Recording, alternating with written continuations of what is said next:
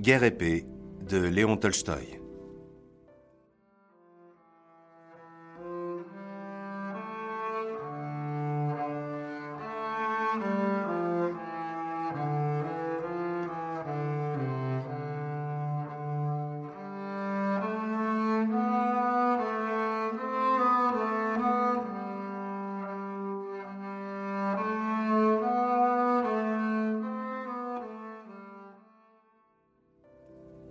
Guerre épée est un roman de l'écrivain russe Léon Tolstoï.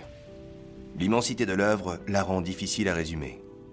L'action s'étale de 1805 à 1820, bien que l'essentiel du récit se concentre sur quelques moments clés, notamment la campagne de Russie en 1812. Guerre et la paix ne traitent pas que des relations franco-russes de l'époque. Outre les batailles d'Austerlitz et de Borodino, Tolstoï décrit avec beaucoup de soin les milieux aristocratiques de l'Empire russe, abordant de nombreux sujets la question du servage, les sociétés secrètes et la guerre. Les personnages de la guerre et la paix sont si nombreux et richement détaillés qu'il est difficile d'y trouver un héros. Néanmoins, le plus récurrent est très certainement Pierre Bezoukov. Première partie. Eh bien, maintenant, Gênes et Luc ne sont plus que des apanages, des domaines de la famille Buonaparte. Non, je vous préviens que si vous ne me dites pas que nous avons la guerre, si vous vous permettez encore de pallier toutes les infamies, toutes les atrocités de cet antéchrist, ma parole, j'y crois. Je ne vous connais plus. Vous n'êtes plus mon ami, vous n'êtes plus mon fidèle esclave, comme vous dites. Eh bien, bonjour. Bonjour. Je vois que je vous fais peur. Asseyez-vous et causons. Ainsi parlait en juillet 1805 Anna Pavlovna Scherer, demoiselle d'honneur et personne très proche de l'impératrice Maria Fedorovna, en allant à la rencontre d'un personnage très grave, écrasé de titres, du prince Vassili, arrivé le premier à sa soirée. Anna Pavlovna toussait depuis quelques jours, c'était une grippe, comme elle disait. Grippe était alors un mot nouveau très rarement employé. Les billets doux, qu'elle avait envoyés le matin par un laquais en livrée rouge, portaient tous sans distinction. Si vous n'avez rien de mieux à faire, monsieur le comte, ou mon prince, et si la perspective de passer la soirée chez une pauvre malade ne vous effraie pas trop, je serais charmé de vous voir chez moi entre sept et dix heures. Annette Scherer.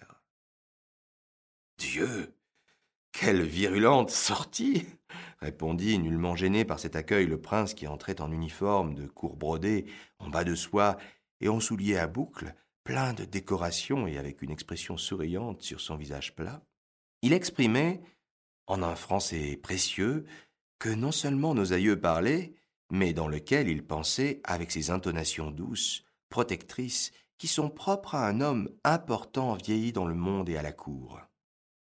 Il s'approcha d'Anna Pavlovna, baisa sa main en lui tendant son crâne parfumé et luisant, et tranquillement s'assit sur le divan.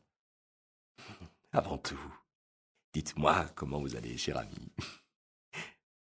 Rassurez l'ami, dit-il sans changer de voix et d'un ton dans lequel, derrière les convenances et la sympathie, perçait l'indifférence et même la moquerie. Comment peut-on se bien porter quand le moral souffre? Peut-on rester calme en notre temps quand on a du cœur? répondit Anna Pavlovna.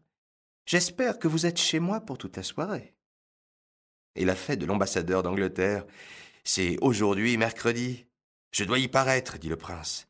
Ma fille passera me prendre ici. Je pensais que la fête d'aujourd'hui était ta journée. Je vous avoue que toutes ces fêtes et tous ces feux d'artifice commencent à devenir insipides. Si l'on avait su que vous les désiriez, on eût ajourné cette fête, fit le prince qui, par habitude, comme une montre remontée, disait des choses auxquelles il ne voulait même pas qu'on crût. Ne me tourmentez pas.